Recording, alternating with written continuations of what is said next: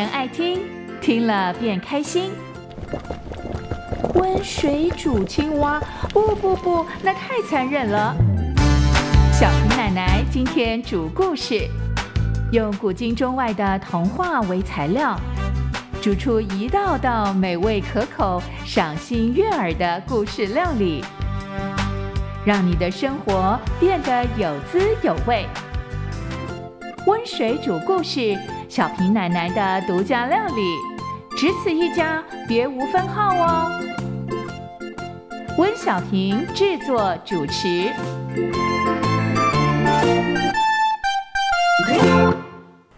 大朋友、小朋友，大家好，欢迎来到温水煮故事的时间。我是喜欢读故事、写故事、说故事的温小平。小平奶奶啊，今天的故事料理到底是什么呢？是一个关于编织的故事。故事的名字叫做《六只天鹅》。我小时候就读过这个故事啊，印象非常深刻。因为在故事里面呢，就说着一个女孩子啊，她一共拥有六个哥哥，哇，太了不起了。可是有一天呢，发生了一件非常危险的事情，必须要靠着这个女孩子，她拥有特殊的编织技巧，才能够去救她的哥哥。想到这个编织啊。不知道你有没有这样个记忆哈？就在小的时候，我们如果到野外去啊，看到一些野花野草，也许我们就会拿来编成戒指啊、项链啊，或者是编织一个花冠啊，戴在头上哈，觉得挺好玩的哈。慢慢大了，可能我们就会用一些线啊，或是彩色的珠子哈，然后就编成了包包啦，或者是呃桌布啦，甚至也可能是披肩什么的。我记得我的妈妈啊。她是个非常会织毛衣的人，她在我们小时候啊，就帮我们织了洋装啊、裙子啊、上衣啊、围巾啊、手套啊、袜子，什么都有哈。然后就一代一代的传下来，到后来我结婚以后，他又帮我的先生织毛衣，我的孩子再下来呢，就又帮我的孙子孙女这样织毛衣哈。那因为这些都是慈母手中线哦，非常的珍贵。所以，即使后来我们长大了，有些毛衣呢都穿不下了，可是我们都还是一件件的收藏在箱子里头，一代代的传下去哈。感觉上可以把妈妈这份穿梭在毛线当中的爱哈，也一代代的传下去了。可现在呢，我妈妈因为年纪大了哈，她手指得了退化性关节炎，所以她就没有办法织毛衣了。这些毛衣呢，当然就变得更加的珍贵。那我想说，哎，那既然这样子，妈妈的绝活，我这个做孩子的，是不是应该把它传承下去呢？所以我也想来学织毛衣，可是很奇怪呀，怎么学啊？学不会啊，不是漏了一针啊，就是织错了啊，等等。而且呢，织毛衣很讲究啊，织毛衣之前必须要去洗手啊，不然就把毛线给弄脏了。所以我顶多呢，就是帮妈妈绕绕毛线球，绕了一个又一个的毛线球。然后坐在旁边啊，痴痴的望着妈妈，怎么样像变魔术一样，把这些毛线球变成了一件一件的衣服。直到有一天呢，很奇怪耶，我晚上做了一个梦，梦到我在织毛衣，一针上一针下，一针上一针下。哎，奇怪，我在梦里面怎么会织毛衣呢？结果醒来以后呢，急急忙忙赶快就跟妈妈拿了毛线针、毛线。然后照着我梦里梦到的状况呢，就织了下去。哎，没有想到真的成功嘞！哇，好高兴哦！后来呢，我就利用这个编织的技巧，帮我喜欢的男生织围巾，那甚至把我一个仰慕的运动健将织捉襟。可是不管怎么讲了，我觉得这还是要一点天分的哈。虽然可以熟能生巧，怎么样没有办法像我妈妈哈手那么巧。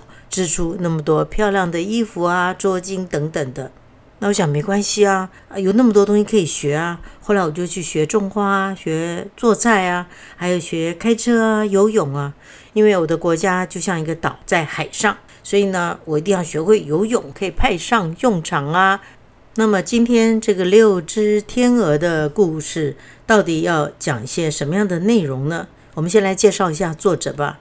作者叫做安德鲁·兰格，他出生在苏格兰，在伦敦教书。他平常呢非常喜欢搜集世界各国的童话故事，当然也包括英国的童话故事。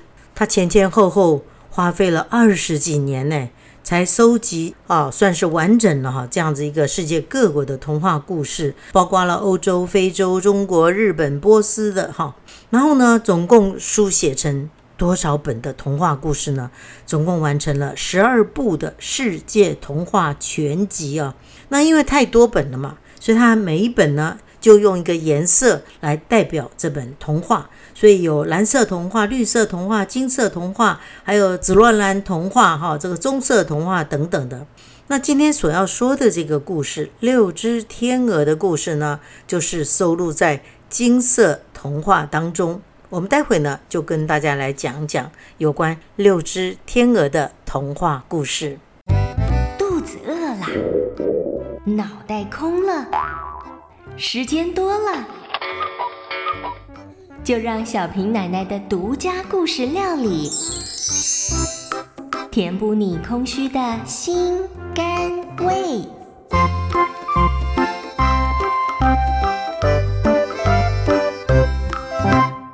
来来来，听小平奶奶说故事喽！今天要跟大家说的是六只天鹅的故事。在一个遥远的国度里面啊，有一位国王，他非常喜欢打猎。常常利用假日的时候呢，带着大臣们到森林里面去。这天呢，他着迷于追捕矫健的一只鹿，结果追啊追，追啊追，追到森林的深处，慢慢天都黑了下来，他才发现，哎呀，糟糕，不对了，我怎么身边都看不到一个人了？而我现在到底在什么地方呢？他说：“我一定要想办法找一条路出去，哈，不然这个晚上我一个人呢，现在这个森林里面是相当危险的。可是他东找西找，怎么也看不到路。这时候呢，哎，真奇怪耶！就在这座森林里面，竟然看到有一位老太太摇摇晃晃、东摇西摆的，慢慢的走过来。事实上呢，她是一个巫婆。巫婆在森林里面出现。”会有什么好事情呢？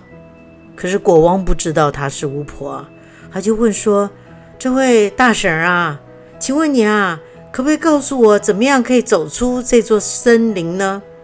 这位老妇人呢，就回答他说：“当然可以，国王陛下，我能够告诉你出路，但是呢，我有一个条件，如果你不答应啊，哈。”你就永远都没办法走出这座森林，而且到时候就会活活的饿死、冻死。国王立刻就问：“你有什么条件呢？说出来看看呢？”老妇人就说：“啊，我啊有个女儿，她长大真的是漂亮的不得了，在这个世界上啊，没有一个人可以比得上她的美貌。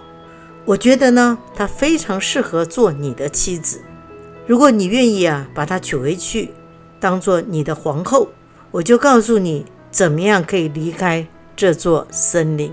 想想看，要帮助人家，哎，还提条件，等于在勒索人一样。国王当然非常的生气啊，可是怎么办呢？看这个天越来越黑啊，这个森林当然也就越来越危险了。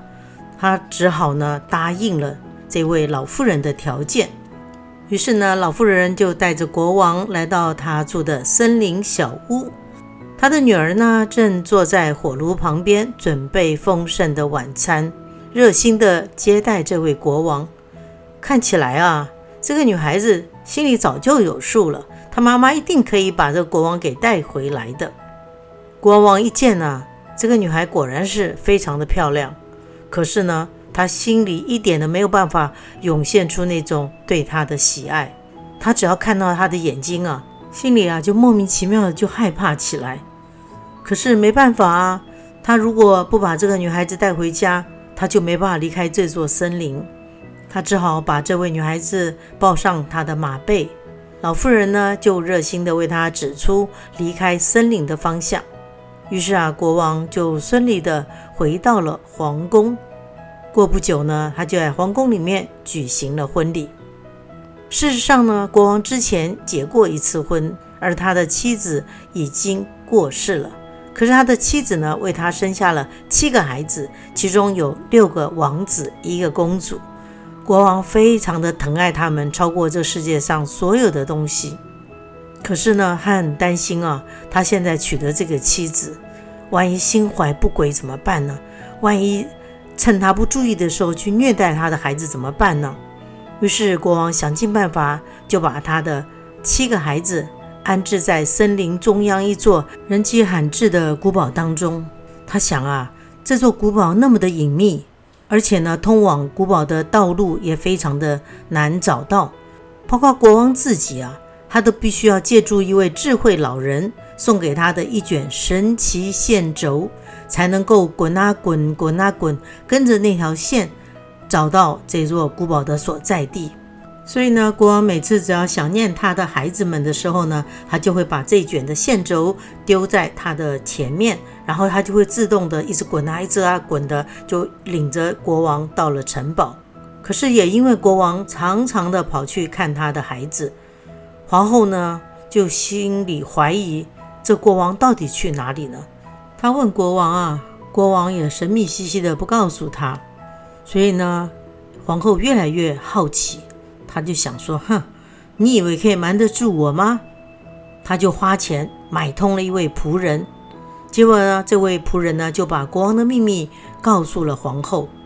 而且还告诉他说啊，你必须要拿到那个神奇线轴啊，它引着你走路啊，你才能够找到那座城堡。于是啊，皇后啊，每次就趁着国王不在的时候呢，她就东翻西找，想要找到这个线轴的所在地。果然被他找到了，他就想，好啊，这下子我可以实施我自己的计划了。他就亲手编织了好几件的白色上衣。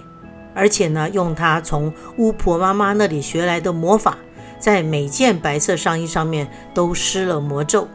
有一天呢，皇后趁着国王骑马外出去打猎的时候呢，就拿着她织好的这些白上衣，到了森林里面，把线轴丢在他的前方，让线轴领着他找到通往城堡的路。住在城堡里的孩子们。远远看见有人来了，好兴奋呢！以为是他们的爸爸来看他们，欢天喜地的跑出城堡来迎接。说时迟，那时快，皇后立刻在每个孩子身上就丢了一件白上衣，而这些白上衣一碰到孩子们的身体，就把他们变成了天鹅，然后这些天鹅就一只只的越过森林飞走了。哇！皇后觉得好高兴哦。我终于解决了问题了，她心满意足地回到皇宫里面。她认为她终于把国王跟前妻所生的孩子全部都铲除了。可是他却不知道，国王还有一个小女儿，他并没有跟着六个哥哥们一起跑出城堡，所以呢，逃过了一劫。过没几天，当国王又来探视他的子女的时候，没想到。只看到了他的小女儿，国王立刻就问：“哎，你哥哥呢？你的哥哥怎么都没看到呢？”小女儿哀伤地告诉他的父亲：“哎，亲爱的父王啊，哥哥们全都走了，只剩下我一个人。”他跟国王说：“他从那个小小的窗户当中看到哥哥们都变成了天鹅。”从森林的上空飞走了。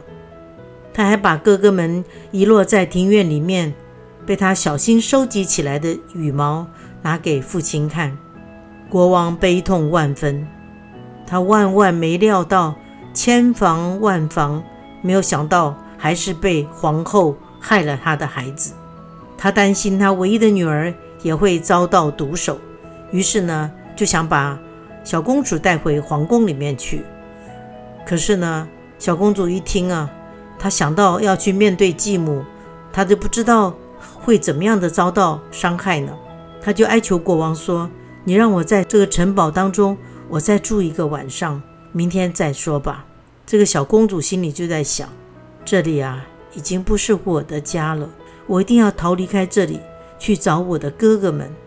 所以当夜幕降临的时候，她趁着国王不注意。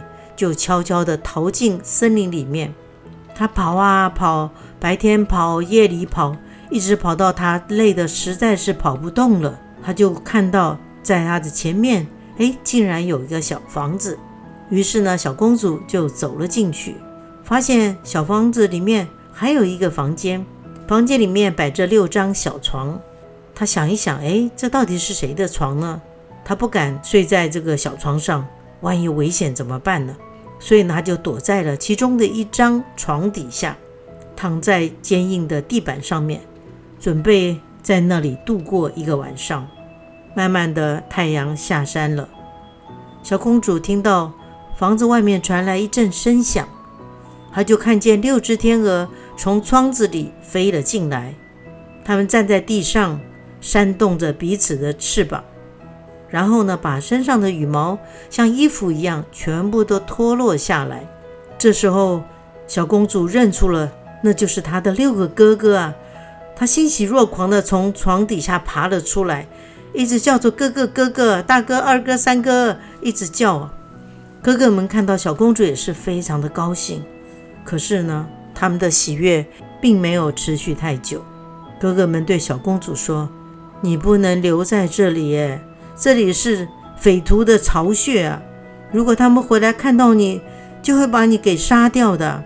小公主又问说：“哥哥啊，那你们不能够保护我吗？”他们立刻回答说：“不能啊，因为我们只能够在每天晚上脱下我们的羽毛十五分钟，只有在这段时间里面，我们才能够恢复人形。但是之后呢，我们又会变成天鹅的样子。”小公主一听，不禁悲从中来。她就问说：“难道没有办法可以破解魔咒吗？”哥哥们就告诉她说：“是有办法的，可是那个条件实在是太严苛了。你必须要在六年之内去用星状花编织六件上衣，而且呢，在六年当中，你不可以说话，也不可以笑。”只要从你的嘴唇里面吐出半个字，所有的辛苦都将白费。当他的哥哥们说完这些话，十五分钟也就到了，他们又变回了天鹅，从窗户飞走了。虽然听起来这件事情的确很难，可是小公主下定决心要解救她的哥哥们。她即使牺牲性命，她也在所不惜。于是呢，她离开了小屋。走进了森林当中，爬到一棵树上，在那里安静地度过一夜。隔天早晨呢，她就爬到树下，到处去寻找星状花。她采集了非常多的星状花，然后就开始编织。他不开口说话，也不微笑，只是独自坐在树上，专心一意地织着上衣。当他在大树附近住了一段时间以后，有一天呢，某个国家的国王也到了森林里面来打猎。国王手下的猎人们就来到少女所在的树下，他们向她喊话，就问她说：“嘿，你是谁啊？”可是呢，小公主闭嘴不回答。他们又说：“哎，下来吧，下来吧，坐在树上太危险了，我们不会伤害你的。”可是小公主只是沉默地摇摇头。当猎人们用更多的问题来追问小公主的时候，她就从自己的颈子上面摘下金项链扔给他们。可是这些猎人们还是不肯走开。于是小公主又把腰带扔下去，依然都没有任何的效果。他只好又把他头上的装饰的物品，还有他的外套脱了下来，扔给这些猎人们。可是猎人们呢，依然不肯离去，反而爬到树上，把小公主抱了下来，带她去见国王。国王看到她，就问：“你是谁呀？你在树上做什么啊？”但是小公主还是一言不发。国王就想啊，可能小公主听不懂他说的话，于是他尝试着用各种不同的语言来跟小公主对话。可是他依然沉默不语。不过呢，因为国王看小公主实在长得太可爱、太美丽了，心里产生了爱意。他用自己的披风裹住小公主，让她坐在马的前座，把她带回了皇宫。在皇宫里面呢，国王让小公主穿上华丽的衣裳，她的美就像白昼一般灿烂夺目。可是小公主。依然一句话也不说。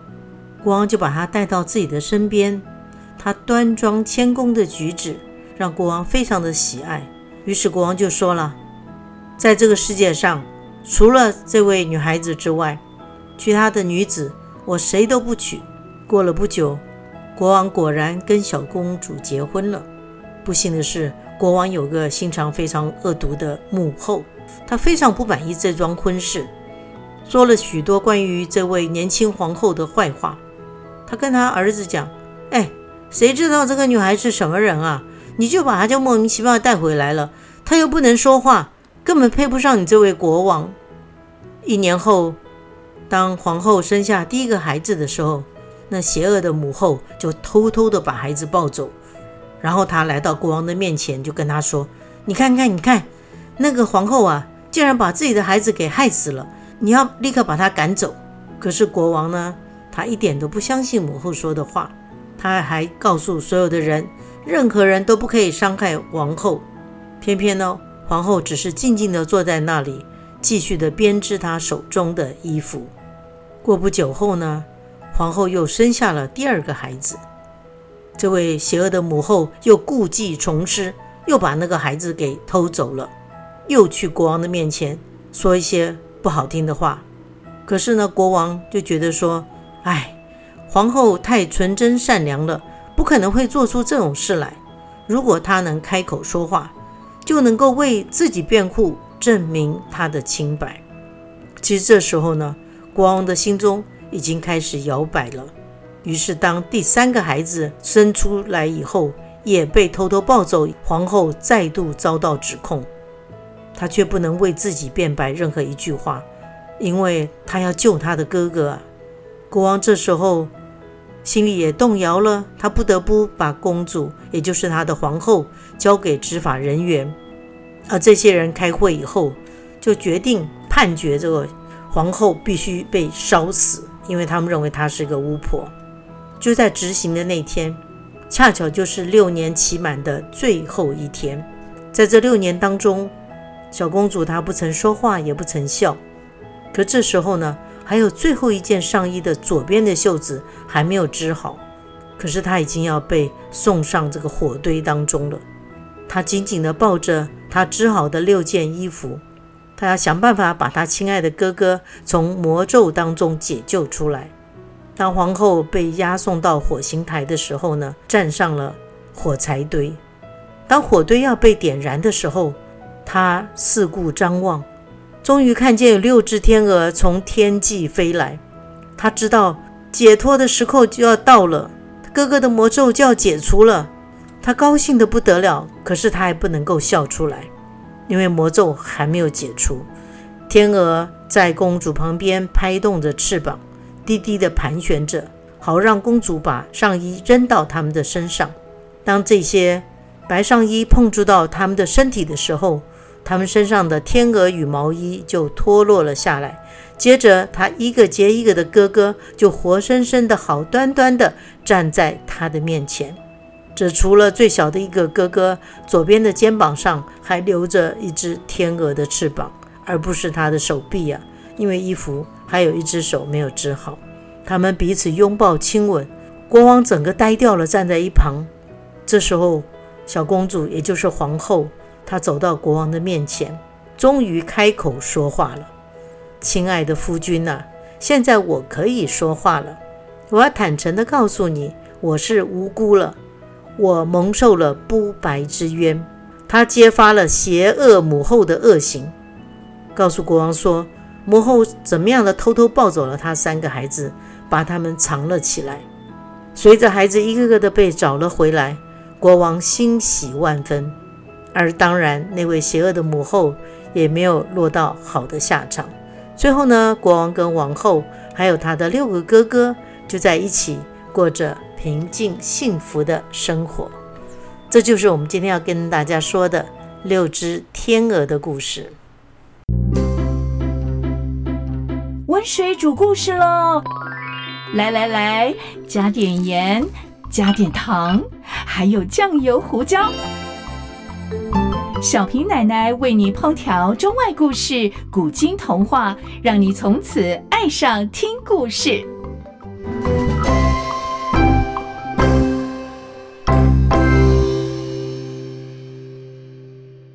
听完了六只天鹅的故事你心里有些什么样的想法呢？以前啊，我们都会有很多的兄弟姐妹，不像现在的人，小孩子生的比较少。